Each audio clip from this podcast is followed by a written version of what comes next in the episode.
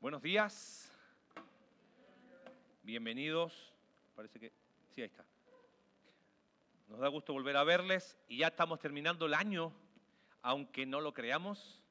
¿Cuántos domingos faltan para Navidad? ¿Alguno calculó?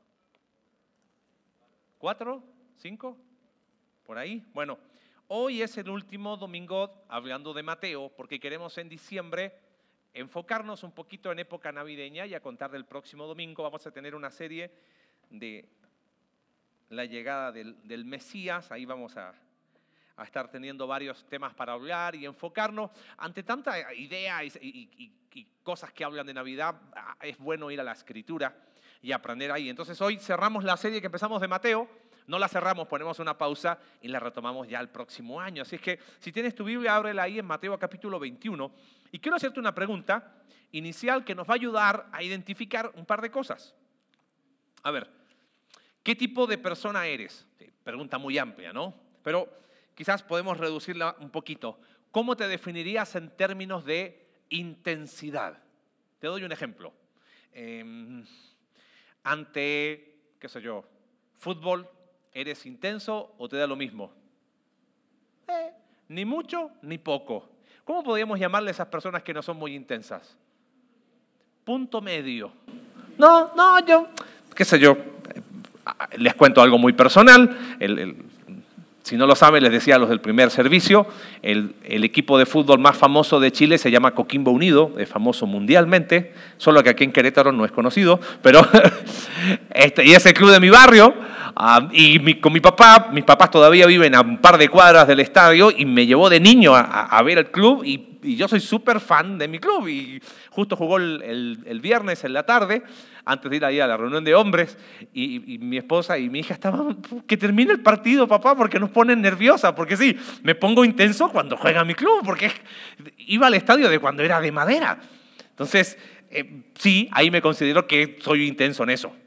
Algunos, por ejemplo, son intensos con la comida, ¿no? Van a los tacos día viernes y se cuentan por docenas, ¿no? A la hora de comer tacos son intensos. A la hora, no sé, he visto que vivimos 10 años en Argentina. ¿Y hay algún argentino presente por las dudas? ¿No? ¿No vino nuestro argentino amado? No, hay uno. Bueno, Alex dice que levantó la mano Alex, pero está bien, lo vamos a aceptar. Los argentinos son intensos por definición, ¿ok? Ellos viven en una intensidad constante. Y es como que juega la selección y ¡oh! te da, hasta se desmayan si pierden. Yo he visto que acá en México hay algunos que son súper intensos con su selección. Hay otros que es como, la verdad, si jugó, ah, no tenía idea que jugaba. Y es como que ante ciertas cosas no somos tan intensos, estamos en ese punto medio. No soy ni, ni lo rechazo, pero tampoco le pongo mucha crema a los tacos. Ahí punto medio. Ahora, pasemos a cosas más importantes. Por ejemplo, en tu trabajo, ¿cómo eres? ¿Intenso o punto medio? Ahí le pongo intenso. Pues, si, no trabajo, ¿por qué? No me pagan. O con tus estudios, eh, con tus amigos, Pasemos al ámbito valórico. Hay algunos que son intensos, por ejemplo, cuidando su salud, otros cuidando su alimentación, otros hablando de política. ¿Viste? Personas que se ponen intensos, son súper tranquilos. Tocaste el tema de política y como se ponen en modo y, y se pelean con quien se tengan que pelear. Pregunto en términos de valores. Si hablamos de la verdad, ¿eres intenso por la verdad? ¿O es como, bueno, tampoco vamos a exagerar, o sea, así verdad todos los días, siempre verdad, y es como que de repente en temas de valor ya no somos tan intensos. No eh, usamos medias verdades, es como que ante la santidad, ante la justicia, hay cosas que si estás en un punto medio, no hay problema. Si juega la selección mexicana y a lo mejor te da lo mismo, pues la selección ni va a ganar ni va a perder porque tú le eches porras por la televisión. Si estás en punto medio ahí, no hay mucho problema. Ahora, si estás punto medio, por ejemplo, en temas de salud, lo más probable es que termines enfermo. más de eso. El problema es cuando hablamos de la persona de Dios. Y eso tiene que ver el pasaje de hoy. Si no estuviste el domingo pasado, Alex nos explicaba que la llegada del rey siempre causa conflicto. Vimos la entrada triunfal, el famoso domingo de Ramos, como, ay, qué lindo, pero, pero no fue, oh, qué lindo, llegó el rey. Causó conflicto. Ya no era el maestro de Galilea que ah, enseñaba muy bien, aquí llegó el rey y generó conflicto su llegada. Probablemente el pasaje que vamos a ver hoy, estamos en el día martes de la última semana del Señor Jesús. Y, observa cómo sigue el pasaje, verso 23 del capítulo 21. Jesús entra en el templo y mientras enseñaba se le acercaron los jefes de los sacerdotes y los ancianos del pueblo. Y dicen, ¿con qué autoridad haces esto? Esto de, la maldición a la higuera, de, que dio vuelta a las mesas en el templo, ¿con qué autoridad haces esto? Lo interrogaron. ¿Quién te dio esa autoridad? Y Jesús responde con una pregunta. Yo, si ustedes me contentan la pregunta, les diré con qué autoridad hago esto. Es interesante. Eh, le decía que vivimos 10 años en Argentina y hay una forma de, eh, ¿cómo le puedo explicar la expresión? Ningunear a alguien. En México este concepto también está, eh, Octavio Paz habla de, este, de, esta idea de ningunear, pero eh, sociológicamente en nuestro país ningunear a alguien es lo hago invisible, no existe. Pero en Argentina la forma que ellos tienen es, coloca la manito así, y cuando ¿y este de dónde salió? ¿Y este a quién le ganó? ¿Y este quién se cree? Y de alguna manera lo que hacen los sacerdotes y los líderes del templo con Jesús. ¿Y este con qué autoridad viene acá al templo a dar vuelta a las mesas? ¿De dónde salió? Si nació en Belén, todos conocemos que creció en Nazaret. Este no le ganó a nadie. Y Jesús sagazmente responde con una pregunta. Les dice, miren, si ustedes contestan esta pregunta, yo les voy a decir. Y la pregunta es la siguiente. El bautismo de Juan, ¿de dónde procedía? ¿Del cielo o de la tierra? Entonces ellos se ponen a discutir. Porque claro, explica ahí Mateo, si decimos que Juan el Bautista viene del cielo, o sea, viene de parte de Dios, Juan el Bautista fue el pregonero de quién? Abrió el camino para Jesús. Si decimos que Juan el Bautista viene de Dios, entonces automáticamente tenemos que aceptar a quién? A Jesús. ¿Y a quién estaban rechazando? A Jesús. Y si decimos, por lo tanto, la otra opción, ¿cuál es? Decir que Juan el Bautista venía de la tierra, que simplemente era un, hombre más. Pero Juan el Bautista era un hombre muy admirado por la gente. Tememos al pueblo porque todos consideran que Juan era un profeta. O sea, no pudieron. ¿Y qué terminan diciendo? Verso 27. No lo sabemos. Mentira. No es que no lo sabían. Sí sabían que venía del cielo, solo que esa respuesta no les convenía. ¿Me vas captando lo que va pasando aquí? Entonces Jesús dice, pues yo tampoco les voy a decir con qué, esta palabra es importantísima, ¿con qué qué cosa? Autoridad hago esto. Jesús no responde, pero sí responde. Y déjame explicarte por qué. No responde la pregunta capciosa de estos líderes religiosos. A ver, Jesús, ¿viste cómo te dije? ¿De dónde saliste? ¿Quién te dio autoridad? Jesús no entra en esa discusión. Pero él responde el tema de autoridad a través de tres parábolas que vamos a analizar hoy. Porque si recuerdas lo que te dije recién, y si recuerdas la, la predicación de la semana pasada, la llegada del rey siempre causa conflicto. Pero ¿por qué la llegada de Jesús causa conflicto? que decía el versículo que te, que te mostré recién, verso 27. Yo tampoco les voy a decir con qué autoridad. ¿Sabes por qué la llegada del rey causa conflicto? Porque aquí hay un tema de autoridad. ¿Qué hacemos ante la autoridad de Jesús? Hay personas que están en autoridad. Ves a un policía que tiene autoridad y tú dices, eh", ¿sí o no? O a veces. Ves a alguien con autoridad y dices, eh, me someto, mientras me convenga, se da media vuelta y chao. Te pregunté al inicio, qué tipo de persona eres. Si eres muy intenso para ciertas cosas y en otras cosas como que hay un punto medio, eh, ni mucho ni poco. Bueno, quiero resumirte de qué tratan estas tres parábolas que vamos a analizar en esta idea. No hay punto medio ante la autoridad del rey. Quizás para ti hay punto medio con relación a tu salud. Hay punto medio con relación a, te decía, a la selección mexicana, a la política, te da lo mismo, pero ante la autoridad del rey no hay punto medio. No hay manera de decir, sí, yo, yo acepto la autoridad del rey. ¿Me captas? No hay manera de decirle, sí, sí, sí, sí, Señor, tú eres el rey. Y darme la media vuelta y hacer lo que yo quiero. No hay punto medio ante la autoridad del rey. Y mira qué interesante la primera de las, la primera de las tres parábolas.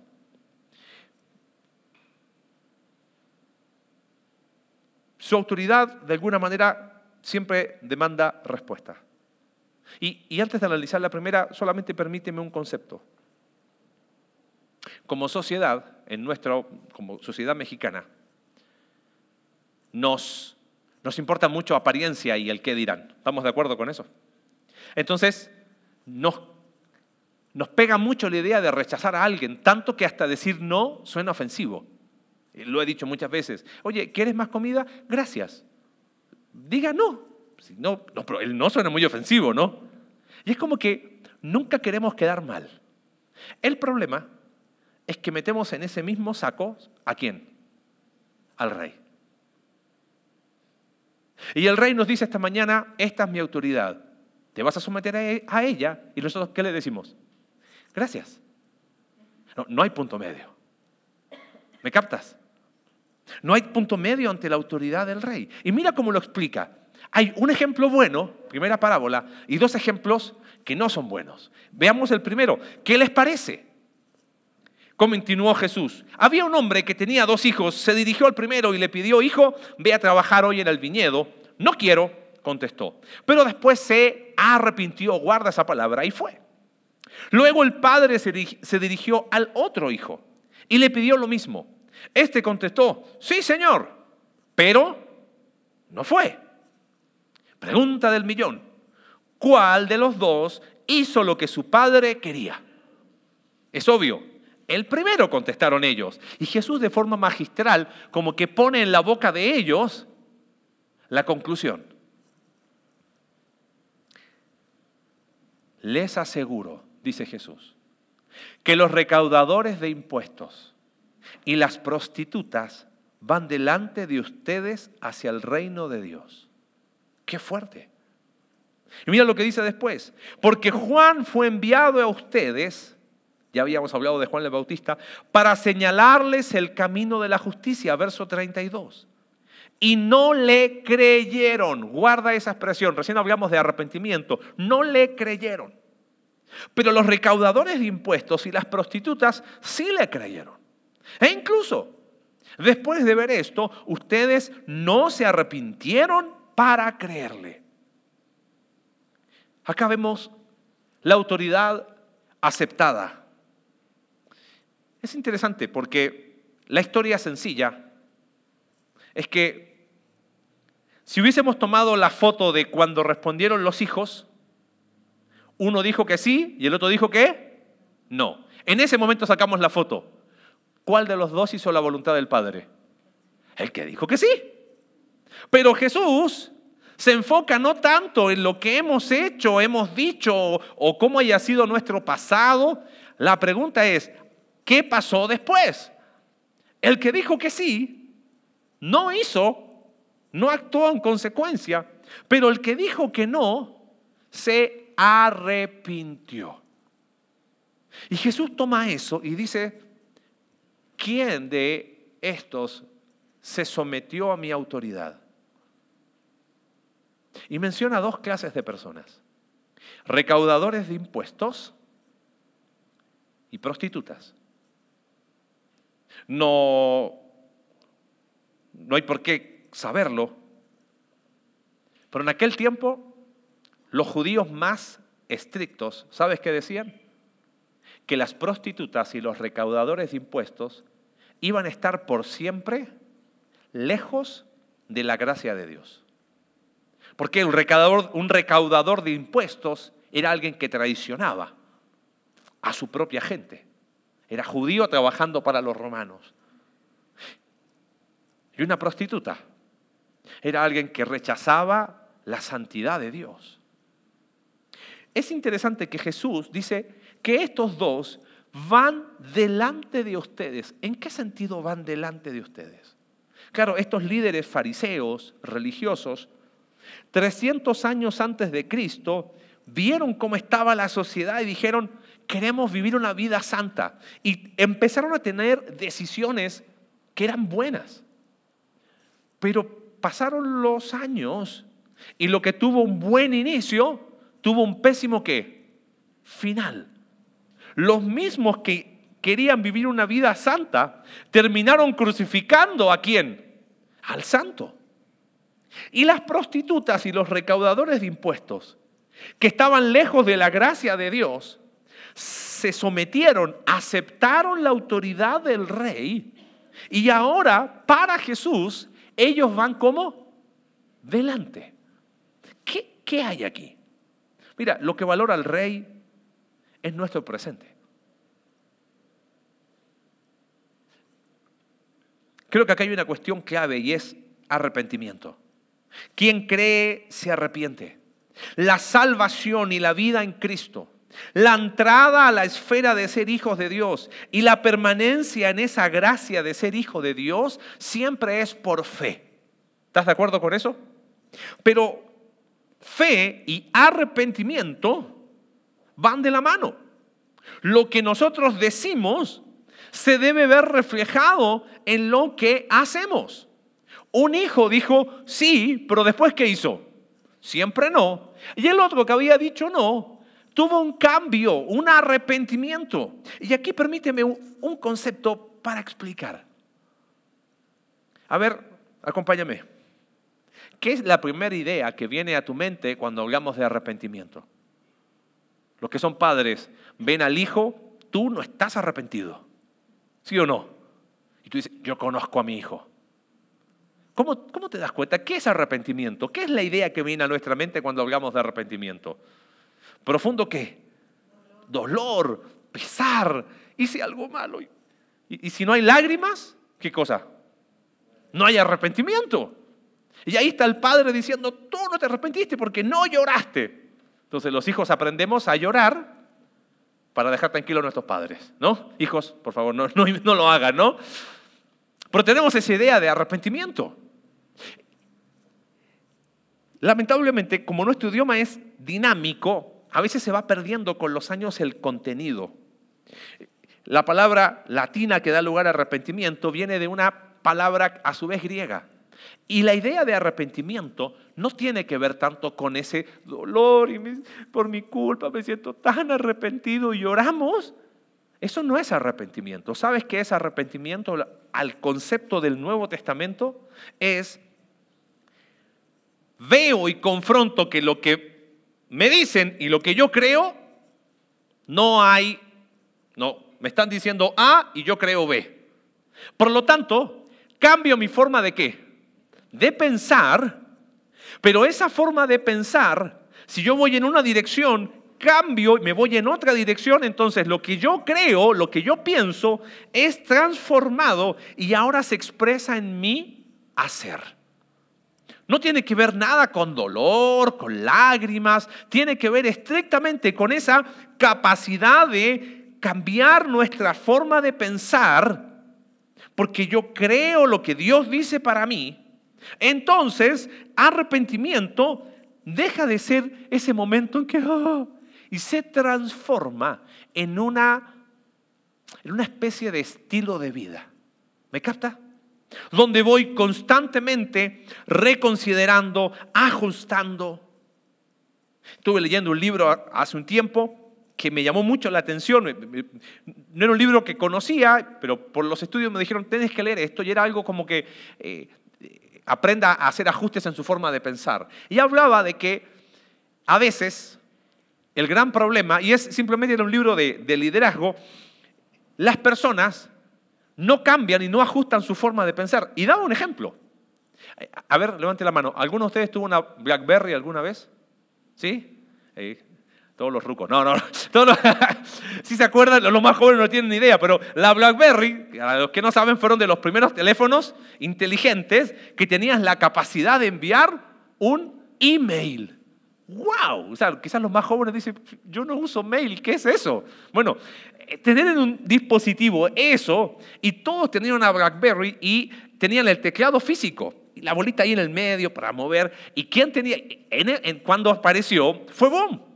Y en este libro colocaban el ejemplo que el que inventó la BlackBerry, millones, millones, se enamoró tanto de su producto que no fue capaz de hacer ajustes. Cuando sale la gran competencia, no voy a preguntar quién tiene iPhone, de tener un teclado ya no físico, sino en la pantalla, el inventor de la BlackBerry dijo, a nadie le gusta, todos aman el teclado ahí. ¿Qué pasó con el tiempo? BlackBerry hoy es una pieza de museo, perdió millones de dólares. Ahora, ¿qué faltó? Si ese hombre hubiese tenido una actitud, entre comillas, si me entiendes, de arrepentimiento, de considero, ¿voy bien? ¿Qué tengo que ajustar? ¿Qué tengo que cambiar? No, no me creo dueño de la verdad, sino que, ah, ah, claro, no, mejor esto, no esto. Perdió millones de dólares. Pero cuando lo trasladamos al ámbito espiritual, estamos hablando de la eternidad. Estamos hablando de la vida. Necesito Entender que cuando yo acepto la autoridad del rey, estoy aceptando lo que es mejor para mí. Entonces lo expreso en esa actitud de arrepentimiento. ¿Por qué piensas que hablamos tanto de la importancia de hablar de tus temas pendientes, de enfrentar tus asuntos pendientes y poder cambiar? ¿Sabes por qué? Porque se trata de aceptar la autoridad del rey. Porque dijimos, no hay punto medio ante qué? Ante la autoridad del rey. Si yo la acepto, mi vida va a expresar cambios. Si yo la acepto, mi vida va a empezar a caminar en la dirección que Él quiere.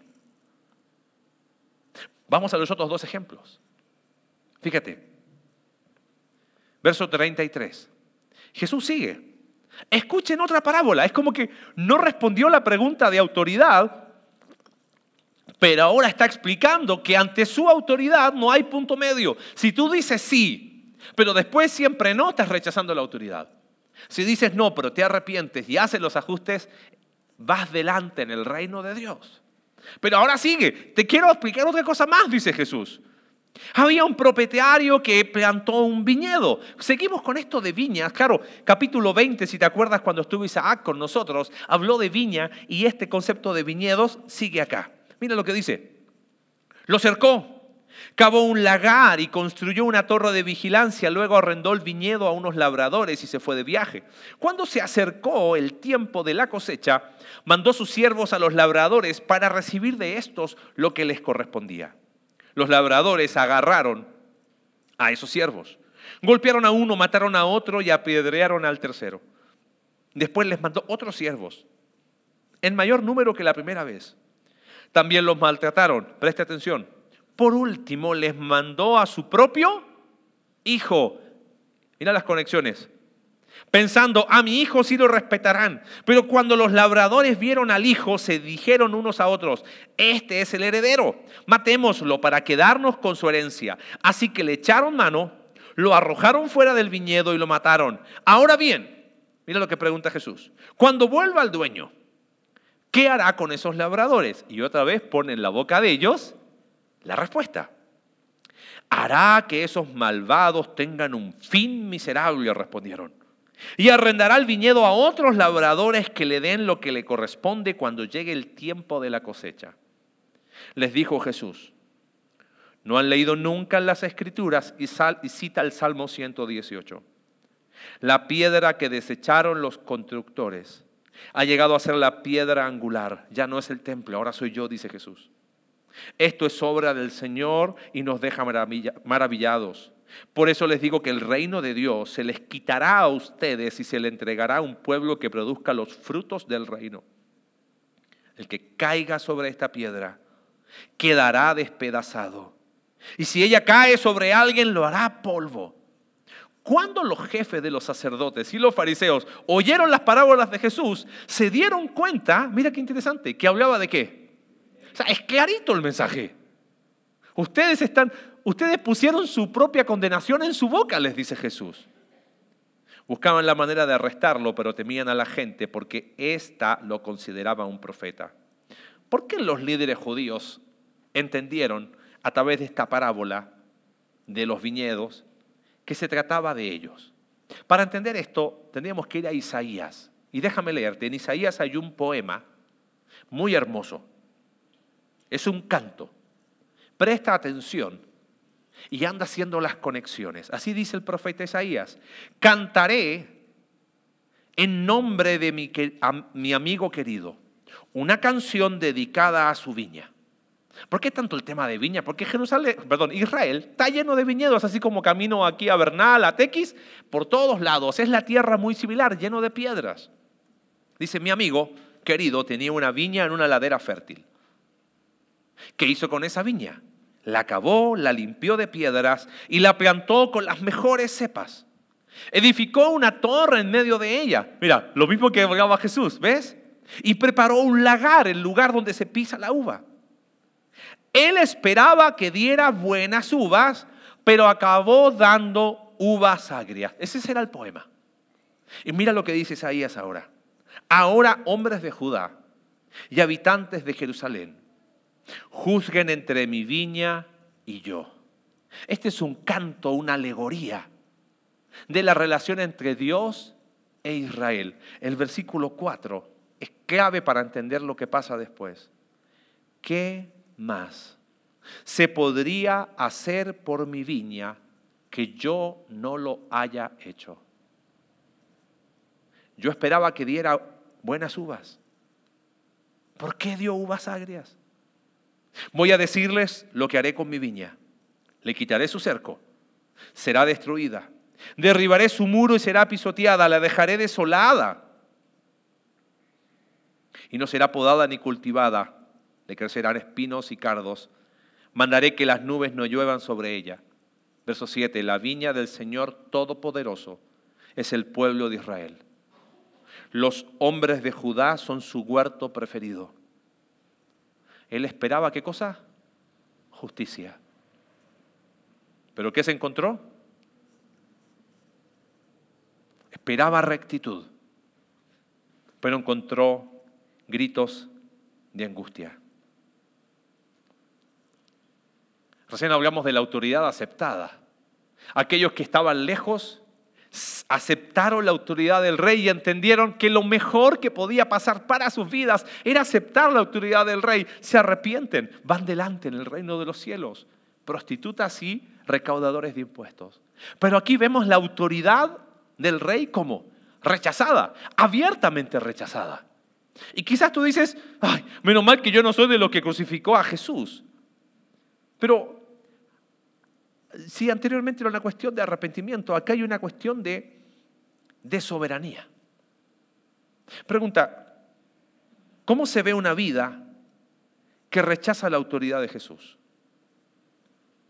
Antes de eso, déjame explicarte algo. ¿Te acuerdas Isaías 5.4? Te dije, guarda ese versículo. ¿Qué más podría haber hecho yo por mi viña que ya no lo haya hecho? ¿Quién está hablando ahí? Dios. Dios está diciendo, ¿cuánta gracia les he extendido? Porque cuando uno lee la parábola de Jesús y cuando uno lee el canto de Isaías, uy, qué malo, porque como lo rechazaron, ahora esos hombres van a tener un fin miserable. Pregunta, ¿conoces personas, o quizás tú eres de esas personas que son como abogado de los pobres, abogado de los defensores. Siempre sales a defender al débil, ¿no? Y, ante una injusticia, no, qué mal lo que están haciendo y, quieres defender a medio mundo. Acá es malo Dios. ¿O es que ellos están rechazando la autoridad del rey y la consecuencia de eso es que están rechazando qué cosa? la gracia de Dios. ¿Qué decía el versículo 4? Que no he hecho por mi viña.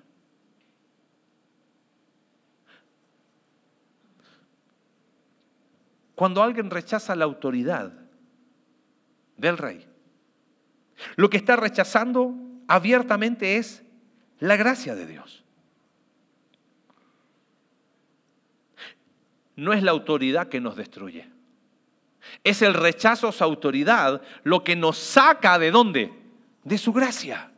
Mientras más, gran, mientras más gracia rechazamos, más nos autodestruimos. ¿Entiendes el concepto? Aquí no es, se trata de que, ay, qué malo que es Jesús. No, no, no, no, no. ¿Qué más? ¿Qué más se podría hacer por mi viña que yo no lo haya hecho? ¿Sabes qué hizo el dueño de la viña? Se hizo hombre en la persona de Jesús. Para morir la muerte que tú, tú, tú y yo, que nosotros merecíamos. Vino a vivir una vida que no solamente nos deja ejemplo, vino a morir por nuestros pecados. Por eso Dios dice que en nadie más hay salvación porque no hay otro nombre dado a los cielos en que podamos ser salvos. Él murió a la muerte que yo merecía. Entonces Dios nos pregunta, ¿hay algo más que ya no haya hecho? Y quizás nosotros decimos, sí, mira, eh, arréglame esto, arréglame esto. Y dio la vida por nosotros. ¿Hay algo más que necesitemos? Toda esa gracia extendida, cuando yo rechazo su autoridad, lo que estoy rechazando es su gracia. Y de alguna manera, repetimos lo que pasó en Edén. Mira, vámonos imaginariamente al huerto del Edén. ¿De qué trató el pecado de Adán y Eva? ¿La manzana? No. Eh, ¿Sexo? Tampoco. No, no es que el fruto prohibido era tener relaciones sexuales. No. ¿De qué trató entonces? ¿Quién definía lo que era bueno y malo para Adán y Eva? Dios. Y recuerda la primera historia. Yo le creo a Dios, entonces Él define lo que es mejor o peor para quién. Para mí. Dependo de Él. Pero ¿qué hace Adán y Eva? Creen la mentira de que Dios no es bueno. Entonces deciden salir debajo de la gracia de Dios y redefinir lo que es bueno para mí bajo mis propios qué? Términos. Ese es el pecado de Adán y Eva. Ellos deciden que ahora tienen la soberanía para determinar lo que está bien para ellos o lo que está mal para ellos. Las consecuencias fueron desastrosas. ¿Dios fue malo con ellos? ¿O ellos decidieron rechazar la autoridad? ¿Cómo se ve una persona que rechaza la autoridad del rey? ¿Dependo de Dios o soy independiente? ¿Quiero venir y recibir gracia o quiero vivir por mi cuenta? Yo creo que la persona que va rechazando la autoridad de Dios es aquella que va determinando su verdad. Vive de acuerdo a su propia verdad. Igual que Adán y Eva determinan que lo mejor o lo peor es lo que yo creo. Cuando lo pienso así, debo confesarte que me doy cuenta que he rechazado la autoridad de Jesús más veces de lo que me gustaría. ¿Te ha pasado a ti? Has definido lo que es bueno, lo que es malo bajo tus propios términos. Alguien que estuvo en la primera predicación se me acercó y me dijo, ¿te puedo decir algo? Sí. Creo que me cayó el 20. ¿De, de qué? ¿Qué dije? Es que no me daba cuenta que yo estaba rechazando la autoridad del rey. Porque estaba definiendo que en ciertas áreas de mi vida yo podía determinar lo que era bueno y lo que era malo. Y entendí, no hay punto medio ante esa autoridad. Es un adolescente que me lo dijo. Dije, wow, quiero esa sensibilidad espiritual. ¿Cómo se ve una persona que rechaza la autoridad del rey? Es la persona que determina que la relación que tienes, que sabes que no va más, la sigue sosteniendo. Es la que determina que nuestro matrimonio ha sido así por años. Yo no voy a andar arreglando temas pendientes, las cosas son así. Yo determino lo que es mejor o lo que es peor. Yo determino que esta amistad, que sé que no me ayuda, que sé que no es conveniente, que sé que no me edifica, la voy a mantener igual. Yo determino que voy a evitar a esa persona, voy a evitar esa conversación incómoda, voy a evitar, eh, porque yo determino que mejor así. Mira, ¿para qué llevemos la fiesta en paz? Y estoy seguro que si hubiésemos empezado al inicio y te preguntara, ¿has rechazado la autoridad de Jesús? Yo estoy seguro que, y honestamente diríamos no. Pero a la luz de lo que nos enseña la palabra, yo creo que nosotros hemos rechazado la autoridad de Jesús más de lo que nos gustaría reconocerlo. Rechazamos cuando decidimos que hablar mal de alguien está bien. Rechazo la autoridad de Jesús cuando determino que murmurar de algo, de alguien está bien. Rechazo la autoridad de Jesús cuando creo que puedo ser inconstante en mi vida espiritual y da lo mismo. Mira, estoy en una pausa espiritual, estoy eh, tampoco tanto.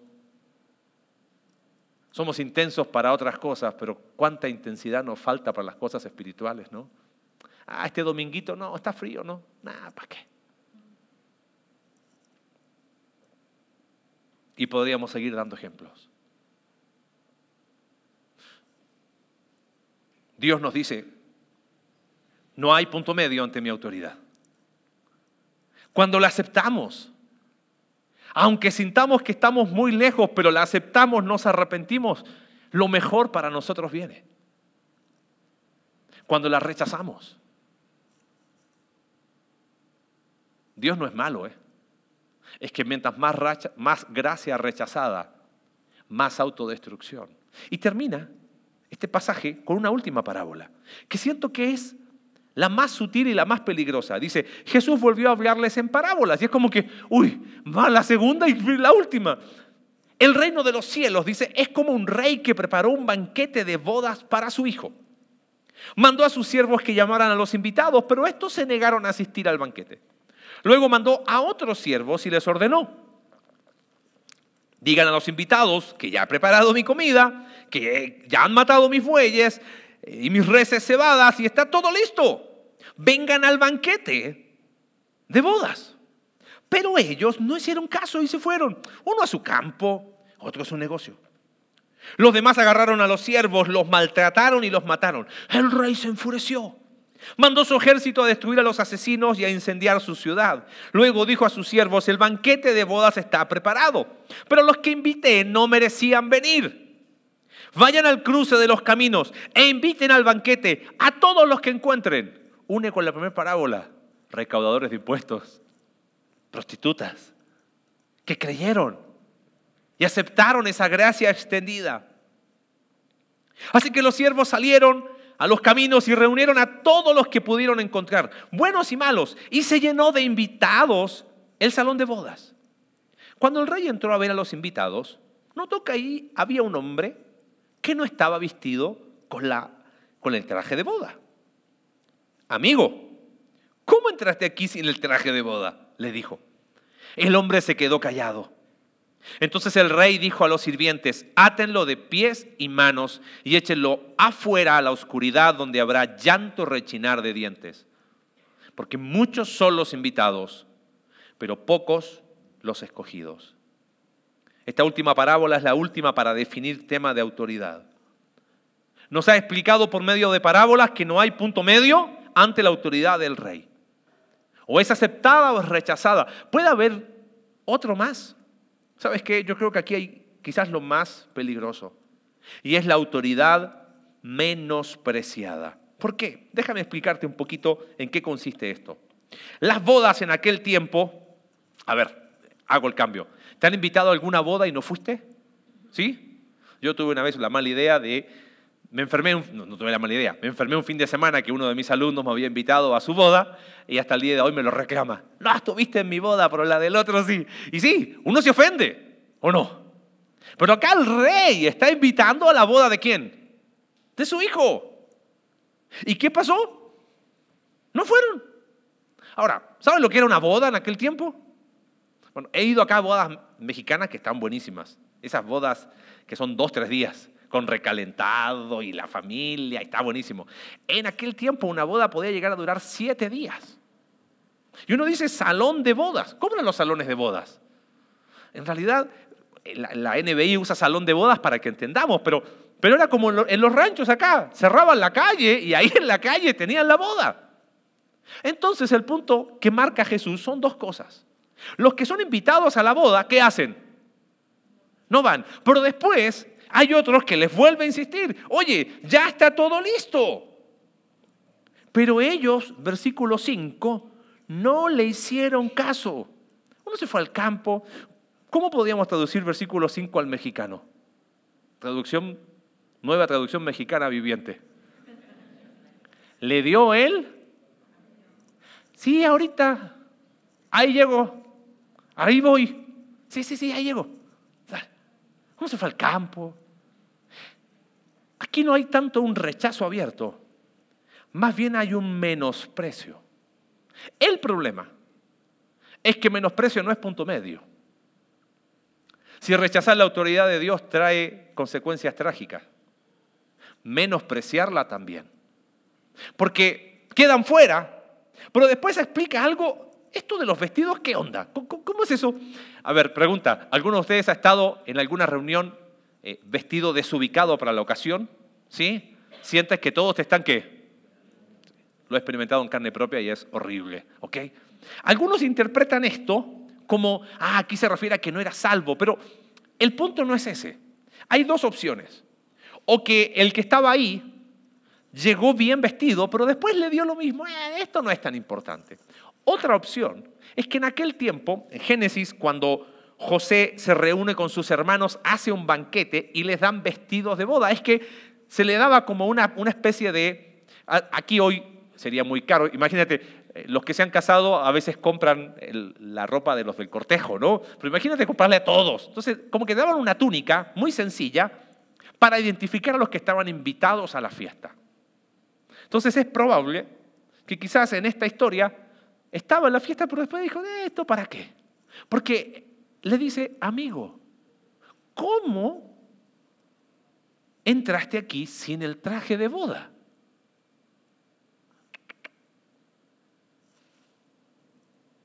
Se quedó callado. No queremos ir más allá del texto, lo que dice. Creo que aquí tiene que ver con una cuestión de prioridades.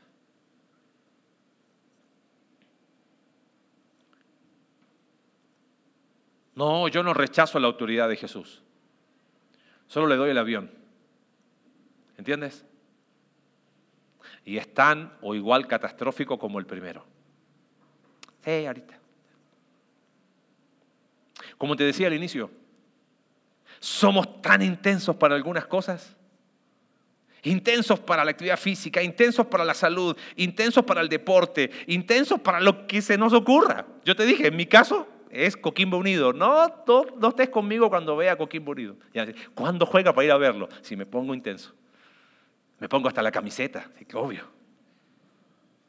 Sí, porque somos intensos para distintas cosas. El tema es que en lo que deberíamos ser intensos, pensamos que podemos ir por la vida con la autoridad de Jesús. ¿Cómo se ve una persona que menosprecia la autoridad de Jesús. Más allá del, sí, el ahorita, ya ahorita. Mira, quiero, quiero ser muy honesto con esto. Yo creo que en el fondo quizás aquí nos sentimos muy identificados. Porque no es que rechazamos la autoridad de Jesús, es que en el fondo sí queremos someternos a esa autoridad, pero nos da qué cosa? Miedo. Prefiero el caos conocido que el orden por conocer. Entonces, ¿Sabes cómo se empieza a ver una persona que menosprecia la autoridad del rey?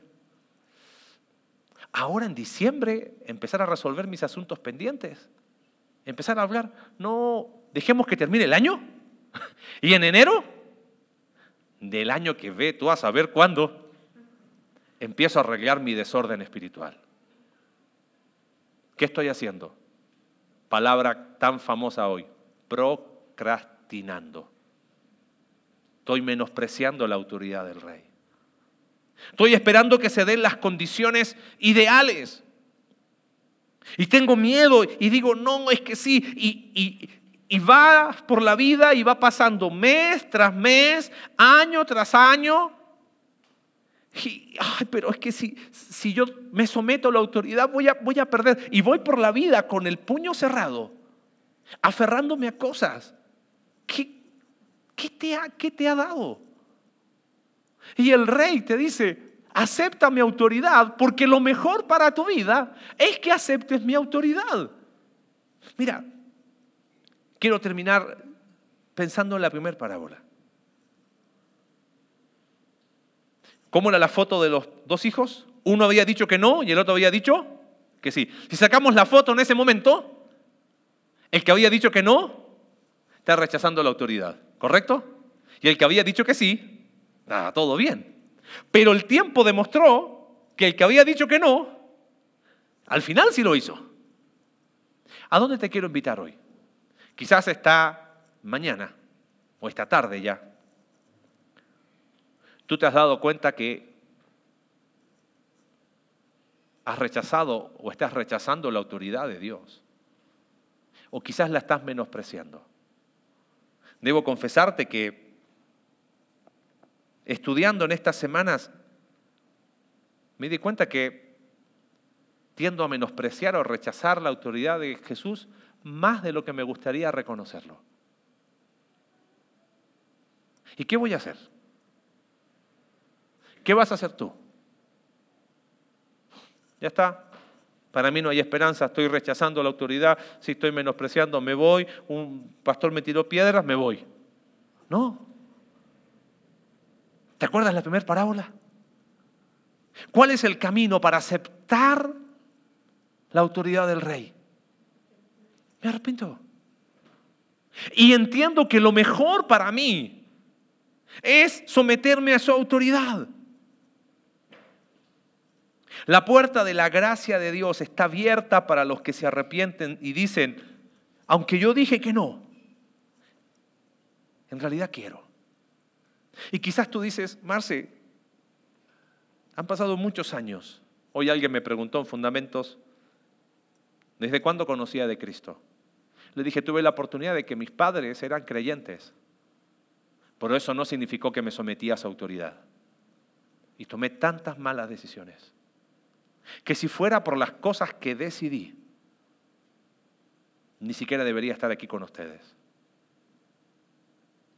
Pero la puerta de la gracia de Dios se abre para aquellos que dicen, yo le creo a Dios y me arrepiento. Ese es el Evangelio. Y eso es lo que queremos predicar constantemente. Que en Cristo hay perdón de pecados para todo aquel que cree en Él y se arrepiente. Y si ya eres un hijo de Dios, eso no es algo que tenemos que eliminar. Tenemos que constantemente preguntar y acercarnos, Señor, quiero vivir bajo tu autoridad. Y vuelvo a repetirte, quizás a la luz de la palabra de Dios hoy te encuentras en falta dices, uy, estoy menospreciando, estoy rechazando. ¿Me aceptará el rey? Recaudadores de impuestos y prostitutas iban delante de los líderes religiosos porque creyeron en Jesús y se arrepintieron.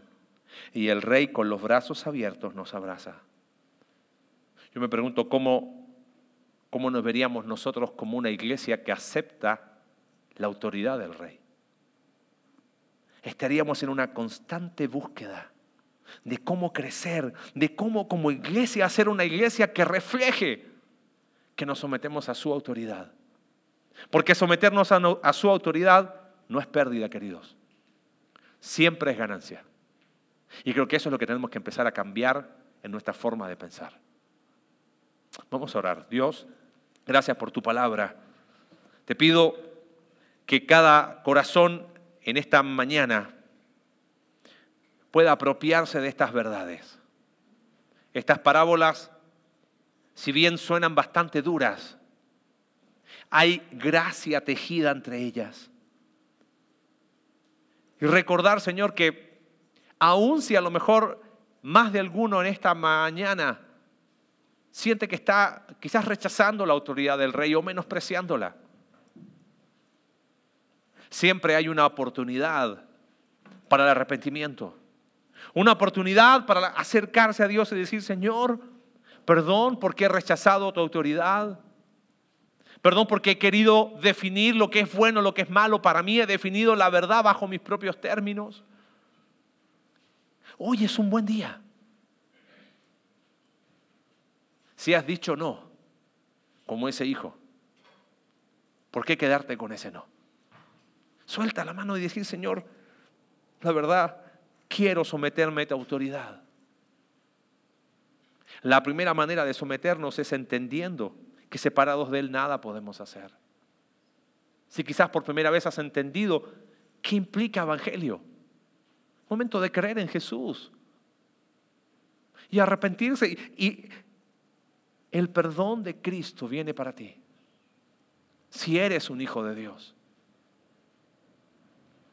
Quizás hay que hacerse algunas preguntas. De si estoy siendo un hijo que está viviendo bajo su autoridad. Y nunca te olvides que su autoridad es lo mejor para nuestras vidas.